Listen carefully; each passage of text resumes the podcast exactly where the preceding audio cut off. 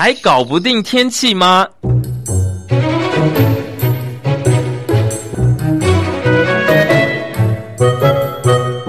气象达人教您成为气象高手。彭启明主持，中广新闻部制作。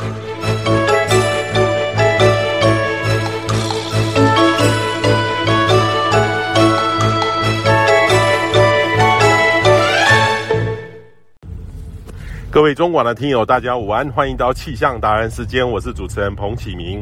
这几天的天气呢，变化蛮大的哈。呃，礼拜四的时候，这个还还蛮好的。然后礼拜五呢，封面到，如果我们预期呢，就开始有下雨。不过呢，这波封面呢比较松散一点点，所以这个降雨的量没有太多。不过呢，呃，这两天呢，就后面的这个东北风哦，那这两天呢，尤其是今天是元宵节，呃，这东北角的迎风面呢，还是一些偶飘雨啦哈。那其他地方大概有时候云量比较多，有一点偶偶遇。有一些细雨，但是天气来说的话，大致上不算太差。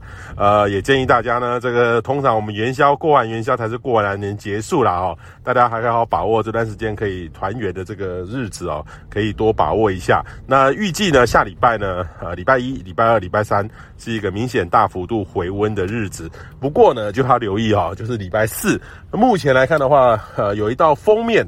会慢慢的接近到这个北台湾，所以预期呢，礼拜四开始哦，四五六日。恐怕呢是比较不稳定的天气形态，可能都会有一些系统逐渐的接近，所以请大家多留意了。呃，这样的变化呢，呃，得很有典型春天的系统。礼拜四、礼拜五、礼拜六这个封面呢，预计可能也会有闪电雷击，相对的很不稳定，所以请大家一定要稍微多留意这个讯息相关的讯息，因为这个会对我们各种的户外活动造成一些困扰哈，所以请大家多留意了哈。那我们今天呢，天气对谈呢，要来特别。呃，给大家介绍这个橘子哈，呃，橘子有什么特别的呢？其实这个橘子呢，呃，要吃橘子要怎么去选橘子？有人说这个橘子呢，呃，如果这个越脏越丑的哈，是越甜越好吃，为什么会这样？还是说这只是谣传？或是说这个吃橘子呢，哪里的橘子最好吃？橘子有哪哪几种？我今天呢，特别来访问我们中广气象达人的我们的听众哈，他他平常平常就在听我们中广气象达人，他在。呃，新竹的峨眉乡一位原来从科学园区上班的人，他到十年哦，接了他爸爸的这个呃果园哦，呃，他他种了他的橘子呢，很特别，会听古筝的声音哦。我们来访问我们的中广的气象达人的听友李生科李先生，我们先休息一下，待会来进行这段的访问。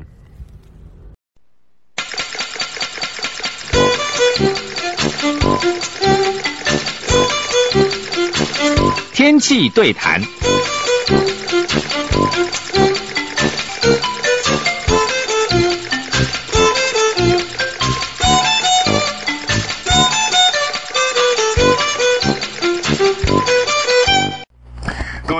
听友，大家午安，欢迎到气象达人时间，我是主持人彭启明。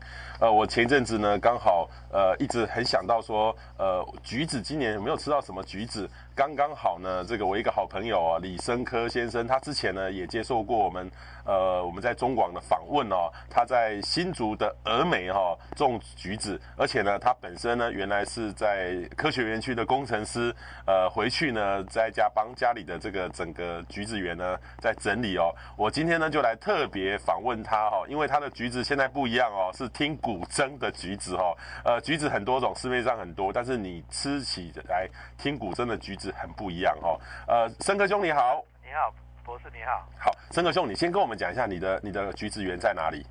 在新竹县的峨眉乡。新竹县的峨眉乡是，呵呵，那峨眉乡你的你的橘子的品种是什么？呃，我们我我管理了一百五十棵的桶柑树哈，这个桶柑的品系是阳明山草山柑的品系。阳明山，对 对，我你可不可以？因为我们台湾人哈，我们这个很多人就是橘子就是剥哈。我们台湾的橘子有哪几种？你可不可以先介绍一下？哦，橘子的种类，就台湾的话有几种，我是不太知知道。但是我们台湾的橘子在呃峨眉这边的话，有像桶柑一种。桶柑，桶柑是指是皮比较厚的是？呃，也不是，就是像草山柑，它的桶同样是桶柑啊，像草山柑它皮。就相对的比较薄。OK，哎，桶柑的品系很多了，就是有什么高强种、矮强种啊，uh huh. 这是两个分，就是在学名上面的分野。Uh huh. 那在我们的桶柑的这个这个品系里面，它有很多的，就是在树在长成长的过程，有一些是基因突变的，它会造成果粒比较大，然后就是外表比较粗糙或者外表比较光滑这些的不同的变异性。那我们这边在地的峨眉的桶柑是，我们因为大家都觉得大颗的比较好吃，或大颗的比较好看哦。那在这种条件之下，大家的目标都会找那个比较大颗的的那个结果实的树来当母本，嗯哼，来嫁接到呃那个砧木上面去。啊，这样子结的果实就会相对以后都是后代都是比较大颗的。哦，OK OK OK。像草山柑，它当初从呃，中国大陆那边先，呃，我们的那个，呃，当时过来渡海来台的那些先民，他他所带过来的那个树种的种苗，是原始，就是早我们讲称的古早味的小桶柑。它的它的果实颗粒比较小，皮薄，然后含果汁粒比较多，嗯、哼然后它的肉质非常的细，然后风味很强。嗯哼，它带来以后，一开始听说一开始是。在巴黎那地方种，后来他再把它移到阳明山的草山。嗯哼。那、啊、草山柑在那边种植以后，发现它的质感各方面的条件就应该是适合，所以它就被名气慢慢响亮了。后来我们在台湾地区的桶柑有一个名称叫做草山柑。嗯哼。这就是我们现在桶柑，哎，草山柑的来由，就是巴黎移到移植到。草山柑的时候，那个地方原先有一大片的果园，就是现在的桶柑的那个。嗯哼哼，OK。所以，我们一般市面上，像最近你你应该是有很多的桶柑，但是也有很多的叫海梨。海梨柑也是桶柑的一种，是属于宽皮关的 OK 一个系列。但是它的桶柑那个也是应该也是基因突变的。它的海梨柑它的酸酸感比较低，就是它含酸量比较低。嗯哼哼，就含酸量比较低的结果，就是我们一开始吃就会觉得说它根本就是甜的，因为酸被甜给完全盖住了，它就一点点微酸了，但是不多。那桶柑的含酸量比较高一点，所以、嗯、所以桶干的风味就比海梨更强哦，更更好，风味更更强烈。OK OK OK，那一般哈，我记得有时候我们吃一些橘子，有些籽很多，有些又没有籽，为什么会这样？啊、呃，桶干的无籽。现象哈，事实上也不是它自然造成的，嗯、就是说在我们的农事所的栽培过程中，它试验过程中，它如果要无籽的话，它就会拿那个去采采整棵的果树，然后取那个颗果实最少的种子，再去用那个种子再去繁殖下一代。哦，这样子哦，基因改变。对，让它一直去搜寻那个那一颗果实就是种子最少的那种的，哦，往下往下传。传到多代以后，它的种子自然就会变成，譬如说原来一颗种子有一颗橘子有十个、二十个种子，它慢慢变成三个、五个，好、哦，这种方式是一种。那另外还有我们就是峨眉的五指桶柑，在后来我们行销峨眉农会开始推展之后，用五指桶干这个名义名称行销到全台湾的时候，后来我们的五指桶干的真正的缘由，可能不是因为用种子繁殖这种方式。种子繁殖会随着天气或者那那一年的气候的关系，造成它也许那一年的种子又特别多，嗯哼，有也有些年份它的种子可能就是变得比较稀少，嗯哼，但是峨眉桶干的五指桶干的来由是，因为我们不断的嫁接，就是客人哎，我们的农民看到那一颗的果实比较大，好，他就挑那一颗当母本，然后嫁接那个树的。树的那个观念里面，他可能也有这种想法，就是我都不用种子去繁殖后代了，嗯哼哼哼，所以我就会，诶，慢慢慢慢渐渐就退化到没有种子。哇，这个好特别，好有气势的这个。所以我们的五指桶柑大部分应该都是从不断的嫁接来的，就可能在那棵树上，它可能根本就还没有长期的累积到种子的那种。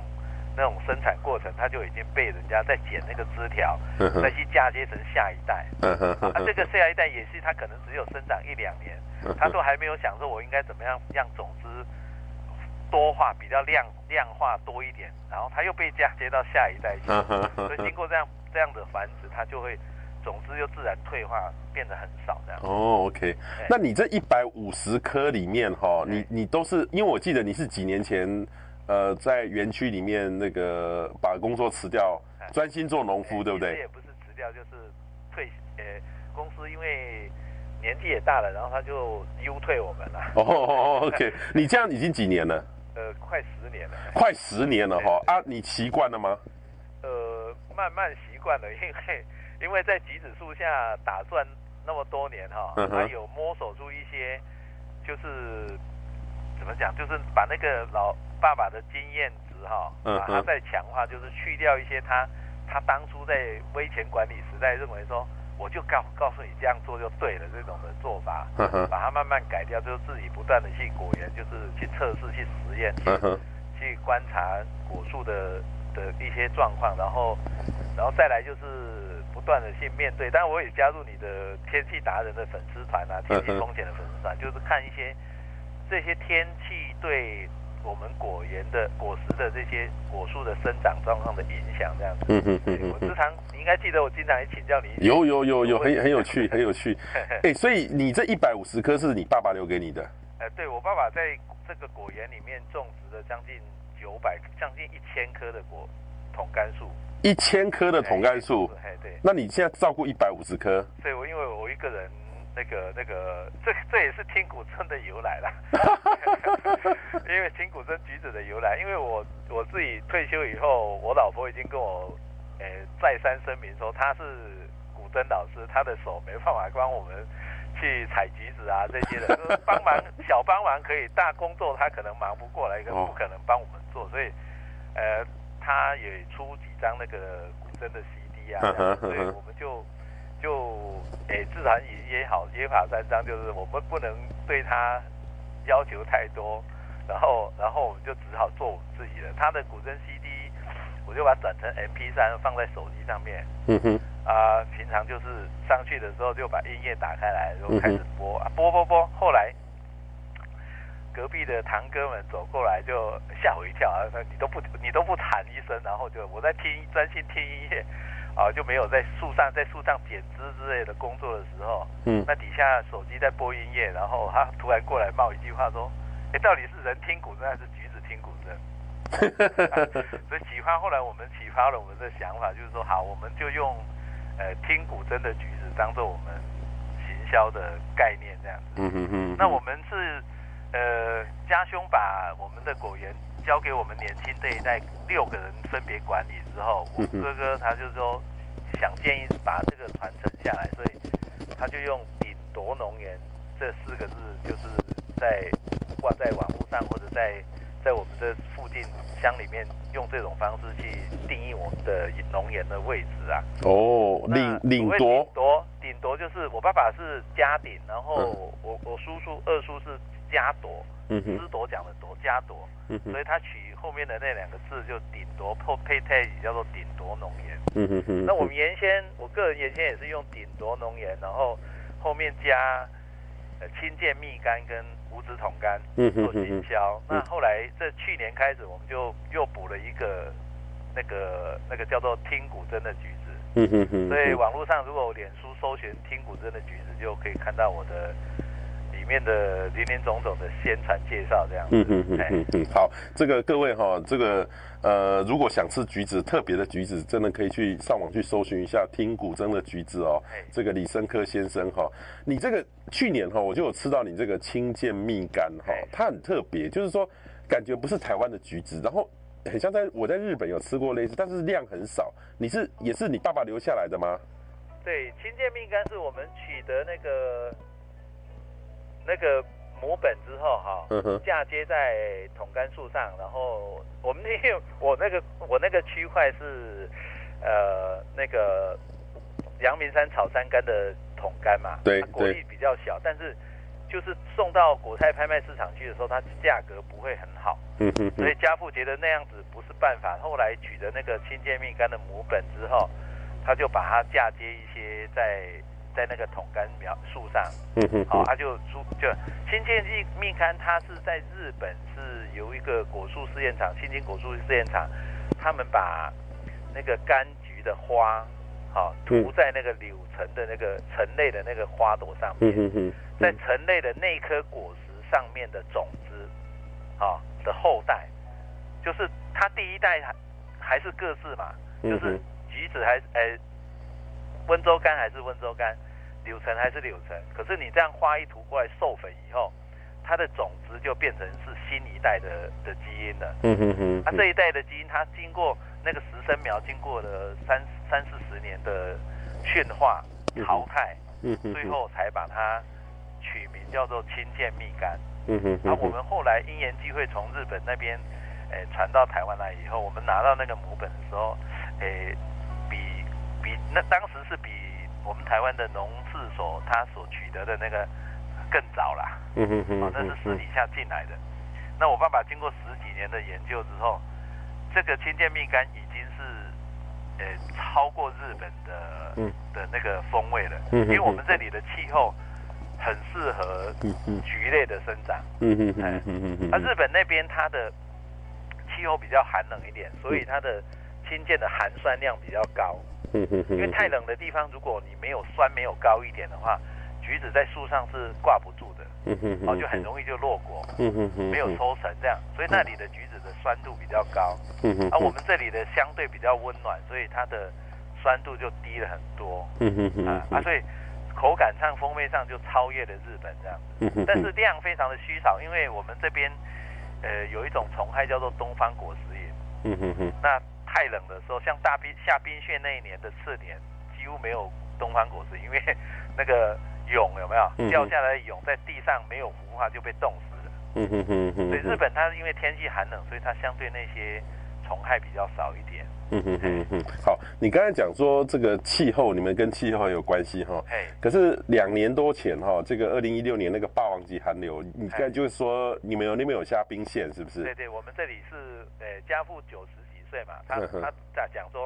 一百年来第一次看到平地下，他想下雪了。我们一查就知道那叫冰线。冰线嘛。可是他老人家看的就白白的，就当直接把它当成下雪。下雪，对对对。当然也不能不要去反驳他，我们也从来没看过，所以事我们也是事后才知道那个叫下，那个叫冰线这样。嗯哼哼。然后接下来二零一八、二零一九，那是二零一六年嘛？二零一七、二零一七还算正常，二零一八、一九其实都。冬天都很暖呐，哈。那今年呢，其实就是上礼拜来了一波比较冷的冷冷寒流了，哈。呃，然后其实。呃，最近你有没有发现，就是最近你们感觉起来，哎，为什么新闻报道里面新竹峨眉一下都很冷很冷？其实其实这个是我们那个很多气象局的自动站啊，哈，自动站它开始也公布这个数字，所以有时候我会觉得会造成一些困扰。但是说真的，可能大家也要习惯，因为那个也不能说这个站不对，只是说它是自动站，它没有人在那边。那我们通常呢还是用标准站哦来做代表，所以我气象会多了一个哦台，例如说好新竹市是。几度？可是如果说新竹市最低温哈，平地的最低温啊，例如说有可能峨眉哈四度或五度这样的这个温度，你你们第一个问题是说，你们遇到那个霸王级寒流，很冷好还是很暖的冬天？这对对于这个橘子来说的话，哪一种天气哪哪一个冬冬天会比较好？因为你们的产季开始长的时候是呃这个时间点对不对？是旺季对不对？呃，采收是这个旺季，橘子比较特殊一点，橘子在。开花以后到成熟哈，要整整三百天的时间。三百天哦，一年就一次。对，一年一收的，一年一收，还对，就是，呃，我们现在是二月嘛哈，未来我们橘子采完的时候，到三月底的时候，它的那个花发芽，芽梢会蹦出来，接下来就是看到都都会开那个白色很香的花，好橘子花。那大概三月底到四月上旬这段期间是它开花期，一直要等到次年的。一月，我峨眉区块了哈，要到次年的一月中旬，它的橘子才开始进入出手，接下来到二月中旬的时候进入完熟的阶段。二月中旬，哎，二月阶二月这一段时间，我们都称之它是橘子的完熟期，就是它的风味，它的各种条件都是最适合的时候。就是二，就是现在这个时候是盛产的时候。所以，呃，早一点它的酸感比较强一点，风味比较强一点。嗯、好啊，晚一点到了三月底四月初以后。如果那个时候还有鲜采的橘子挂在树上的话，它的风味部分会觉得它已经过熟了。嗯哼，好、嗯哦，那是二月份这个时间点是它最好吃的时间点。嗯哼嗯嗯嗯，二月是最好吃的时间点。二月份在峨眉地区来的橘子来讲是最好吃。阳明山的草山柑，它因为天气冷，它通常都要到二月底左右，它才会开始慢慢的上市。嗯哼，但是，哎，刚刚提到天气，就是，哎，也是想问博士一个问题，就是为什么，呃，最近这两次，即使是说它是自动散爆，我们也感觉真的很冷哦。嗯哼哼。那个这边的气温哈，就是去年二零一九年的夏天。嗯哼。我在电视上看到看过跑马灯有两三次，就是最高温落在峨峨眉，峨眉的车站。嗯哼。那今年的冬天，就是二零二零的冬天，这个，呃，就是现在了，这个时候，这个。这个还没有到春天来的这个这个过程中，已经有两次，一个是四点六度，一个是六度。嗯嗯。哦，那个跑马灯一直跑，我们 我们看了就是大家都觉得哦，如果在我们来讲，因为大部分的农民可能对这个钙没有概念哦，嗯嗯，就是也不知道为什么这个原因。好，其实第一个啦是原来哈它。呃，这个资料没有那么及时的释出来，所以呃都要事后来看。我们也不叫不会去注意这个自动站，因为那个自动站呢，它可能是设在某一个地方，某一个山头。那个那个是在设在峨眉国中。对对，可能就设在那个地方。那操场那边，那那那个通常呢，我们。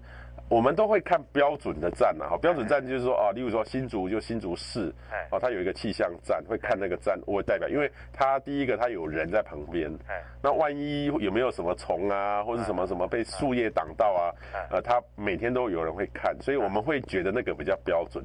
那自动站呢，现在也越做越好了哈，然后而且现在气象局也花了很多呃成本哈，把这个。资料能够及时的回传回来，那资料稳定度呢，应该也可以接受了。所以他在这两年呢，在网站上面就开始公布了，呃，最高温、最低温。以前最高、最低温的排行都是标准测站，那现在所有站哦，好几全台湾好几百个站都在里面，所以你就会看到说，哎，为什么峨眉会最高温？哦，而那那次我猜是焚风啦。哦哦，因为新竹那个地方有时候背风面哈，在很强的东风的时候，你们那边有偶尔会焚风啦。哦，我我有印象，我有那天也要是焚风。那另外一个是最低温，因为你们那个地方其实。当冷空气下来的时候，我猜是辐射冷却。寒流的时候，我们假设台北是到了十呃十度，你们那边搞不好就少个呃，一般我们淡水可能降个两度，那你们那边又更空旷。好，然后那个冷空气还是会到新竹，所以呃加上辐射冷却一下降个四度哈，这样六度或五度可能都有机会。好好好。但是你们看那个会吓一跳，对不对？对对，感觉上感觉上就。呃，可是真正这几年的气候来讲看的话，哦，我们的感受啊，已经活了六十岁了。真正的气候，以前过年我们这个区块哈都不就是，呃，如果冷风或者寒流来的时候，都会下毛毛细雨，嗯哼，一直下到三亿。对。那这几年哈，我们呃寒流或者那个冷风来的时候哈，就气象局如果有报说，哎，最近有寒流或者冷风过境的时候，它的下雨毛毛米就下到湖口。嗯哼，所以我们三义跟湖口中间的上大概三十公里的这条这个宽宽带里面，它的气候在我来看是一直往后往往北抬。现在是现在是这一段期间，我们如果冷风过境、寒流来都不下雨了，都没有那个毛毛细雨。嗯哼，可是到了湖口以北就会有那个毛毛细雨的现象。呃，就是冷空气的，今年的冷空气的强度没有那么的强，没有，它只能推到虎口。以以前会一直推推推推到苗栗，推到苗栗嘿。哎啊，例如说苗栗啊，其实今年因为整体而言是，呃，北边冷空气南下的量比较少，所以可能就稍微往北一点。可是我那我就反问你哦，那这两年的这样的情况，对你们橘子来说的话，是比较好吃还是比较不好吃？呃。橘子整体的好吃不好吃，它因为有三百天的时间了哈，在树上挂着，所以今年八月以后，我们这里很奇怪，就是八月、九月、十月这几个月份都没下雨，几乎都没有雨水在这边。所以它的橘子为了那个时候，我们的去看到那个树叶都变成因为蒸散水分的关系，都看起来好像就快要枯掉一样这样子的现象。嗯哼，哦，啊，因为它这样子的。就是逆境的话，哈，造成橘子它本身需要更多的酸去 hold 住那些果实，所以今年的橘子的酸度含酸量比往年高很多。嗯哼，哎，今年的含酸量这个平均的含酸量都已经到零点八、零点九这样子。嗯哼哼哼。正常的年就是气候如果 OK 的那种正常的年份的话，它的含酸量零点六、零点七。嗯哼哼。所以刚开始年前我们采出去的橘子，客人反应都是偏酸、偏酸这样。嗯哼哼哼。但是到前几天那个四点六度、六度以后的那个、那个、那个过程之后，我们的橘子回复到那个甜酸度已经降下来到平常一般的水准了。嗯哼哼哼。橘子。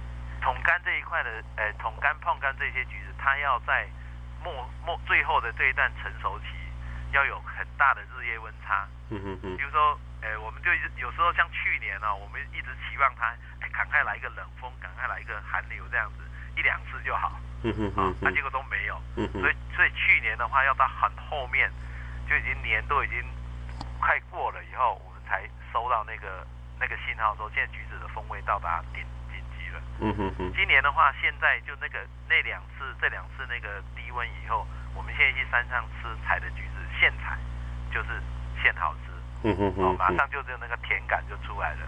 嗯哼哼，啊，还有就是比较担心的就是，橘子如果你把用各种方式去把它在树上就把它调到调整到很甜，嗯哼，太甜的时候，那个橘子失去了保护力。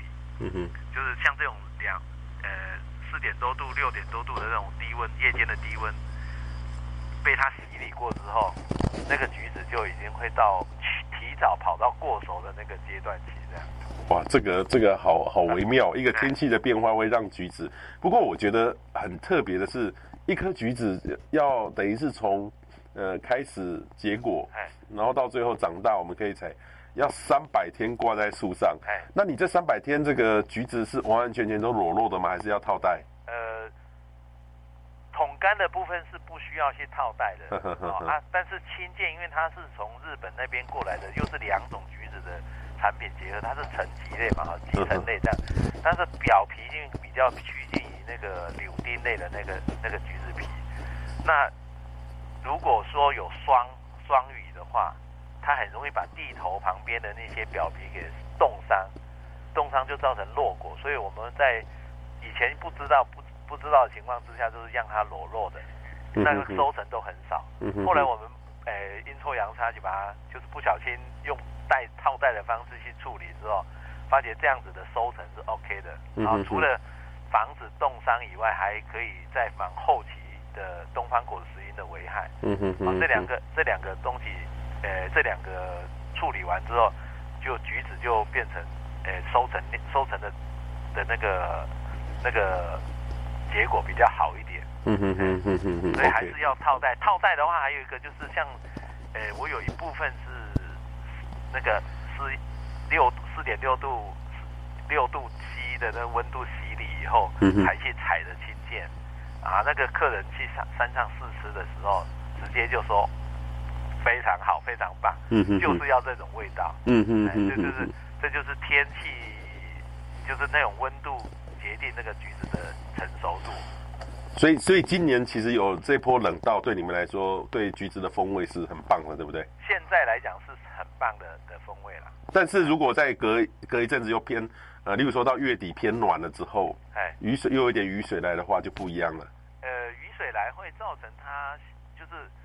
原先假设它的果汁力不是很高的时候，它会稍微提高一点果汁力。其实到最后，因为它的糖化度都已经固定了，对对，每一颗果实的糖化度都已经固定了，所以你这个时候再吃，就是变成你类似你加多一点的开水一样的过过程，就是感受上会稍微比较淡一点。哦，OK OK，这只是感受上，如果你实际去丈量它的度数的话，它还是那个度数。嗯嗯嗯，就是就是我们的味蕾会觉得哦，这个橘子比较淡哦。嗯嗯，那其实上如果你去量，它又没有比较淡，这是因为含果汁力增加的关系。哦，所以它也不影响它真正果实的其他的条件。嗯嗯嗯嗯嗯，因为它已经是那个果实的里面，就除了果汁力的增减以外，其他的度数部分都已经是。固化了。嗯哼哼哼哼，我记得好几年前哦，那个有一位那个呃清大的教授，他家住峨眉附近一个一个一个类似呃一个一个很大的一个宿舍区啦哦，然后他中午请我们吃饭，然后旁边呢就有一个橘子园，他就带我们去采，结果呢，然后那个我记得印象很很深刻是那个橘子大概能采的，因为已经过了算是尾巴了哈，大概三月多的时候，二三月的时候，我已经快尾巴了，结果都是比较高的，哦，那比较高的，我印象里面就有一个特色是，就是应该是被阳光晒的比较多啊，然后就会那个一边丑丑黑黑的啊，哦，就会那个叫火烧干吗？那个不叫火烧干，火烧干是刚刚讲的那个，诶，被被虫害的那个那个部分，表皮被虫害之后。产生结痂变成黑黑的那个黑黑的。干，对，OK，那个叫做日烧，我们讲称作学名叫做日烧，就是太阳直接太强，或者、嗯、或者那个表面因为秋天以后有露水嘛，嗯、那早上太阳起来照射它以后，因为那个类似放大镜的那个作用，就把那个表皮给煮熟了，哦，okay、煮熟以后变成黑色结痂，然后那个肉它相对的也是变成受受到那个阳光的照射之后，那个肉。的水分都被蒸发干了，也变成那个地方是食用价值不高，就变成不好吃。好，那个是我们真的日烧，就尤其是长在那个树顶高树顶高的地方，那个没有遮蔽物，所以通常这个时候橘子如果阳光太激烈的，还是会那个会有那个。那那个那种，如果我们去摘橘子的话，那个就不好吃。那个是半边很甜，就是没有被照到的话，它糖化度非常的高，所以说你担心如果酸度变得很低。但是呢，有半边可能肉就不硬硬的，不太好吃。那个是一般都没有商业价值，没有那个商品价值的。OK OK。但是如果说喜欢，哎，对那个酸很敏感的人，他对那个就很喜好。哦。所以我有个朋友，他从台中来，他每一次要找就要找那种的。好，我说那你自己买盐自己去找，我不帮你找，那都在树顶上，非常高，你要自己去去采，我也不帮你去那个。那你说被虫咬的就不会？呃，你讲火火烧干，火烧干是表皮哈，有一种有一种那个螨类，就是跟我们那个尘螨同类的，那个叫螨类，我们称作锈螨。那个锈螨它的食物就是柑橘表皮的油包哦，就那个油脂，它用那个口气去刺过那个毛细孔，到那个油包的那个地方去吸走那个油包，是那个油包。那它的那个刺进去的那个伤口，好用。用大诶、欸、高倍数的放大镜来看的时候，你会看到那个伤口是一个一个一个一个油包的那个那个表皮是一个结痂的状态，就是它刺过口气刺过的那个孔洞变成结成结痂成黑黑的。当那个橘子转色的时候，本来人家绿色转成橘色，它那黑色已经不会转了，就变成黑色，所以表面上看起来就像火烧过一样，像烧焦一样。哦，所以这个橘子在福建，桶柑在福建哈，嗯，它的另外一个名字叫做焦柑，嗯哼哼，就是烧焦的焦焦柑，到我们这边叫草山柑，然后我们大家都把它当火烧柑当成一个品种，事实上那是一个虫害的结果。哦，OK OK，所以所以那个那是不得已的的情况之下，火烧柑才会出现这样子。有有些年，有些时候，有些那个气候太热，它那个那个。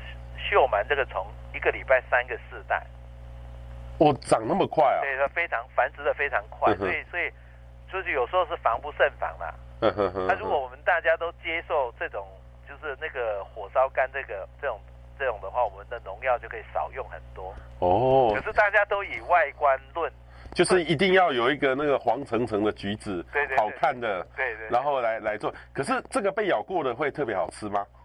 没有关系。被咬过的部分啊、哦，它如果说你它有两个两个造成我们消费者的误解，说啊，那火烧干比较好吃，比较好吃。嗯，一个它是因为这个火烧干哈，一一来是没有商品价值嘛哈，所以农人通常都不愿意采，反正就吊在树上。可是到最末觉得可惜，这时候已经放到完熟了，嗯，他才采去卖啊，你吃起来就相对的比较甜，所以客人就说啊，这个火烧干比较甜，这是一个。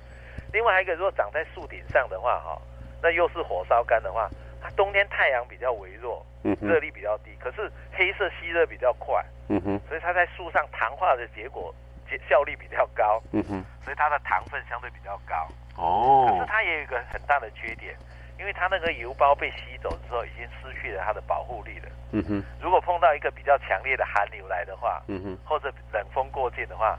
它优先落果，嗯哼哼哼，啊，啊没有落果的话，当然后面刚刚讲的后面采的，哎比较甜，嗯哼，啊还有一个 比较不实在的误解说，那个火烧干没有喷农药，哦，不是，有时候你喷的时间点不对，嗯哼，它也造成火烧干，嗯哼，所以，哎我我们自己都知道嘛，所以我们的火烧干客人说，哦，你没有喷农药，我说不是，因为气候关系，我们可能没有没有没有对到那个时间点。嗯哼，啊，虫口大量繁殖的时候，我们的药，嗯哼，没有喷到，或者喷过气之后，过一阵子之后，虫又重新繁殖了，我们没有去追加，继续去去那个，嗯哼哼，去用用肥用农那个化学农药去去消灭这个虫害，嗯哼哼哼哼。啊，讲到农药这一块哈，我是觉得我们是，我像我的话是着重于安全为考量。还是惯行农法，嗯哼哼，但是我会重，我会去注意它的那个农药的安全，就安全采收期，嗯哼，好，我尽量提早投药，要使用效期比较短的的的农药，嗯哼哼，哦，就是还有这样就是可以降低那个农药残留的的数值，嗯哼哼，另外就是，哎，我后期就，哎，可以不舍成本了哈，就是用用那个有机农业可以用的通用资材，嗯哼哼，这样子的话，我的。农药的残毒就会更少，嗯哼哼，哦，再就是拉长它的安全采收期，嗯哼，比如说有些农药它有法定规定是十四天就可以采了，喷完之后十四天就可以采了，嗯哼，那我我的部分的话，我是把我的那一块果园把安全采收期拉到一百天以上，一百天哦，就是在十月中旬我喷过之后，后面我就用有机制材的方式喷了，哇，那这样子的话，消费者吃到了拿到了这个橘子就是。已经是最安全的的橘子了，嗯哼，好，它就是即使检验有微量的残留，那个都已经那个没有影响，应该没什么影响了。因为我们的橘子的检验哈，是用连皮一起下去打汁之后去测去测那个农药的残毒的，嗯嗯嗯嗯。它事实上我们橘子只有小量的几个橘子是含皮可以吃的，嗯嗯嗯，其他都是皮都要去掉，嗯嗯嗯，所以这也是。诶，农药检验机制里面一个很大的的的的怎么讲盲点还是怎样？就是消费者可能根本不知道你的橘子是连皮验的，嗯嗯，然后你又看到那个橘子的农药残度有一些数值在，嗯嗯啊，嗯，啊，事实上我们我们也跟那个就是政府单位去反映说，你为什么要连皮验？我的橘子通常都不吃皮的，嗯嗯嗯，嗯，但是他就他的反应是，诶，五个教授赞成。连皮验，四个教授不赞成连皮验，最后我们的结果就是像今天这样子。嗯嗯嗯嗯。可可是，一般的话，像一般如果说我们吃橘子，是不是还是建议，就像你像你是一百天拉到一百天，所以残留量几乎基本上几乎是微乎其微。可是，一般的呃，可能就不见得会这样，对不对？哎，对对对，那那个果就是。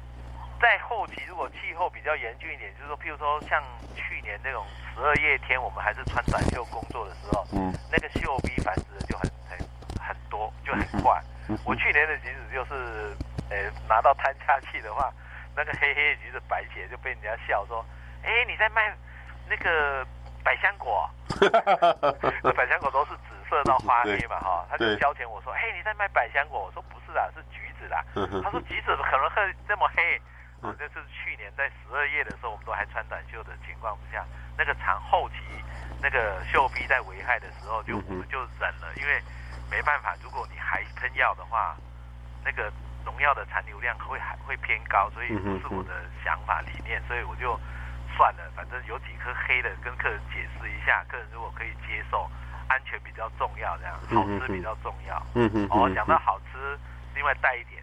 像我的橘子的话啊，通常在国历六月初我就把它肥料给下下去了。嗯哼哼哼。因为肥料它在无机的肥料哈，在丢到那个地上，让植物去吸，就根部去吸收以后，送到果树的末端叶子那边去转换成养分的时候，如果是很晚才下肥料的话，它的氮素会没办法完全转成有。那个有机的那个营养，嗯哼哼，然后吃起来就有一个苦味在，嗯哼哼。啊，我的我的话哦，因为呃，家父在以前他就讲说，你们的橘子通，我们的橘子，他是那时候他是讲我们的橘子，我爸爸负责的时候就讲我们的橘子哦，肥料在六月初就要下，六月底最迟六月底就要下，嗯哼。可是那时候都看天吃饭，如果六月份不下雨怎么办？嗯哼。撒肥料要在雨后撒，不是雨前撒，不是下雨。嗯哼，好，下雨下雨前撒肥料太快溶解的话，会伤到那个毛细根。嗯哼哼，所以我们都选择在雨后撒肥料。嗯哼，那六月份如果都不下雨，那就一直等一直等，看天吃饭。后来我们就有我们我后来我建议有家父啦，就是说你为什么不牵那个洒水管？嗯哼哼哼。他牵了洒水管以后，我们家有深井水，只要天气状况不允许的话，我们就开那个深井水的水来浇，浇完之后再撒肥料。嗯嗯嗯。那后来牵完成这个洒水系统以后，我们的肥料就通常像我的话，通常就今年六月。几号？六月五号我就把它撒下去了。嗯哼哼哼。所以到了一月份采收，整整超过一百八十天的肥那个营养转换期。嗯哼哼。就就我们的橘子就是在肥料的那一块的管理上，然后它又超越了，哎，普遍就是我们周边的那个那个那个果园的自然天然管理管理法的那种的的橘子的的风味。嗯哼哼哼嗯哼哼，OK，好，所以这个这个呃，我们今天访问到的是李生科哈，听古筝的橘子，它它这个橘子呢，其实呃很很特别哦，清健蜜甘，然后他刚刚跟大家讲了他如何去种的哈，如何呃，我们我们其实橘子哈，如果呃还是属是属于一种惯性农法，但是如果应该很少有人不喷那种农药，只只要一个安全期间内，或者是说大家可以接受比较丑的橘子，这个用料就可以更少，对不对？对对对对，这个是这是我们未来食农教育上面要跟小朋友在讲的，因为我们在市面上看到橘子都是经过呃不断的去美化它，就是你要外表漂亮，就是要靠。农药去保养，对对对对，然后外表也跟你的这个呃卖就是卖相跟你的这个售价也有关系，对不对？对对对，这两个是正相关。呃，现在的一般的人讲讲就是我外观漂亮的哈，嗯哼，哎，就价钱上就高。可是这个时候，哎，还有一个就是我们一直要跟大家强调，就是它的外观跟里面的内容是。没有相关的，嗯、哼哼其实是丑丑的，我们用我们的管理方式去的话，即使是丑的橘子，它的口感风味都还是很好，哦，很棒的那个那个口感风味。所以橘子我就我就诶之之前我就在网络上，在我的那个脸书粉丝专业，就听古筝的橘子的粉丝专业里面，把一个。橘子就是我们去评鉴、参加评鉴的时候，嗯，评审老师对我们的橘子会做哪些的衡量？嗯哼，啊，它总共有六大项，一个就是风味，风味的话，你就可以从淡到浓来做一做一个评价。嗯哼，再来是酸度，酸度的话，我们的评价方式是从弱到强。嗯哼，啊，是弱比较好吗？也不是，是酸度的话，就是要跟另外要跟甜度去互相配合。嗯哼，那再来就是口感。嗯哼，好像我寄给那个教授吃的那个橘子，那个口感应该是相当好嘛，对不对？嗯，对，非常棒。优质哈，就是口感要从劣到优去评价。嗯，再来是果汁，从从少到多去评价。嗯哼，我寄给教授吃的，我们今年去测试，就是采样本去给农事所帮我测试那个，诶，果实的那个物理条件的时候，我的桶干的果汁率是六十六趴。哦。新建的果汁力含果汁率是七十趴，嗯哼，好、哦，所以这个橘子只要你教那个教授一剥开来的时候，你会觉得水很多，嗯哼，可是我就不跟客人讲说那是水，那是果汁，嗯哼，那是果汁力哈，嗯哼，那再来就是肉质，嗯哼，我们是因为是草山柑的品种，所以它肉质是很细很细细细致的，嗯哼，好，所以肉质的部分你要从粗到细去评价，嗯哼，好，再来就是甜度。嗯，那我们看到有时候看到那个电视新闻在报道说，峨眉的桶柑平均甜度十二度、十三度，嗯，好，平均甜度。这时候一般我们一般的农民没有办法对酸度做测试，嗯哼，好，就是酸度到底是多少，含几趴的酸液，嗯，没有办法测，所以大家只能讲甜度。所以问客人的时候只能问说，我的家的橘子甜不甜？嗯嗯嗯，可是甜的橘子，全甜的橘子。吃了就会比较腻，比较快腻。嗯嗯，吃一颗两颗你就不想再吃了。所以，呃，教授，你等一下去那一箱橘子，如果还有的话，你先吃一颗，然后你不要去拿喝开水，然后你吞吞口水的时候，如果你的那个脑脑波告诉你说还想吃，哦，还想吃，还想吃，还想吃，对，还想吃，你再去吃一颗，最多可能要连续吃个五颗六颗都是。是 这个时候是。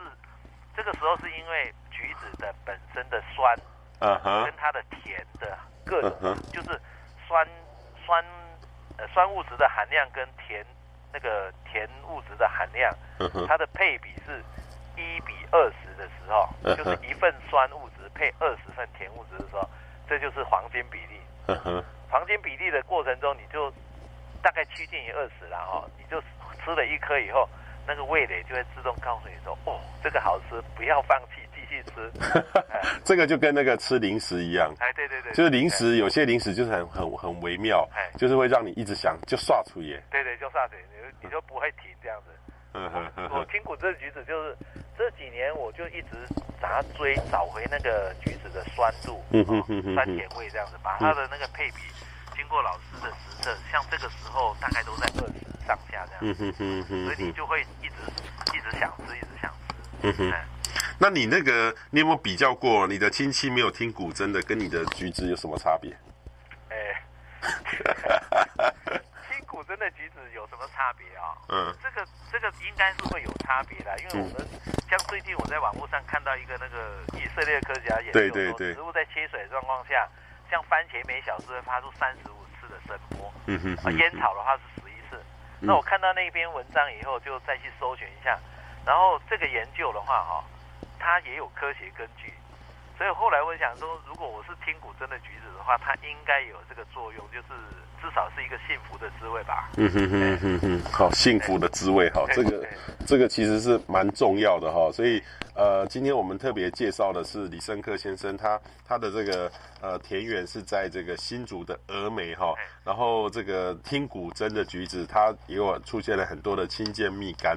那其实今年的这个收成应该是不错，对不对？今年算是橘子的大年，就是它的产量会是比较多的。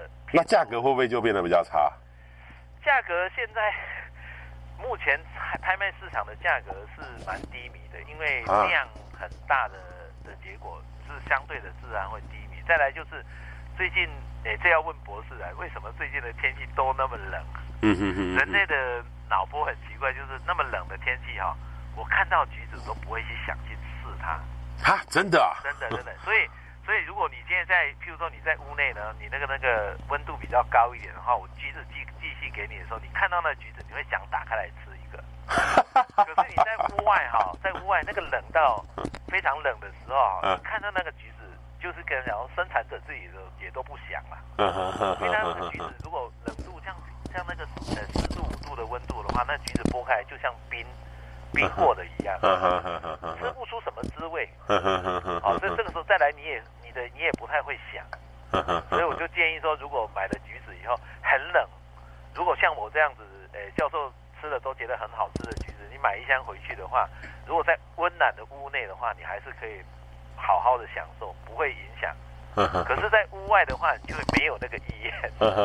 因为这样子，消费者就是因为现在那个武汉肺炎的那个状况，所以大家出门的意愿也相对低。嗯哼。所以变成，呃，吃橘子的消消费力就比较低一点。嗯。消费力低以后，东西送到。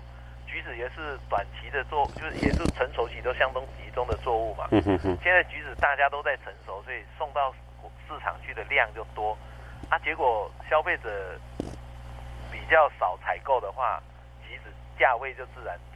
哦，OK，但是其实现在我我也遇过很多的很多的农民，他坚持就是说，他也不他也不见得走到集中市场，他就是透过大家听到好吃的到修补，然后直接你你也是有很多可以直接跟你订购的，对不对？对对对，我也是，我这几年也是走直销的路线，就是说，你如果跟我订购的话，我就是会直接采采，就是采鲜采的方式上去给你，自己寄到你家里去，摘到家里去。哦，所以即使像这种状况，这种这种各种因素不利因素在环绕的状况下，你在家里只要物流公司的人送到你手上去，你就可以好好享受了。哦，好，我会提供宅配服务这样子。好，大家可以采用这种方式哈，你到网络上找这个听古筝的橘子，哎，还有李生科先生，你就可以找到他的相关的资讯哈，打电话给他，吃到很特别的橘子哈，因为。一般的橘子，其实，在水果市场很多都有，但是我们可能都不知道它从哪里来，没有说得很清楚。然后它的来源是什么？其实今天这个李生科先生，其实他有他的脸书，他把他的过程都一一笔一，等于是一点一滴的都记录在上面。他遇到什么样的问题，然后他还教大家怎么去吃这个橘子哈。所以各位看的话，你就可以更深入的体验到我们我们跟这个土地的关系，我们的跟食物的关系，越了解越多，你就会越珍惜它，那那个滋味就变得很不一样。好，今天非常谢谢李生科李先生，谢谢。好，谢谢博士，谢谢。哎，谢谢。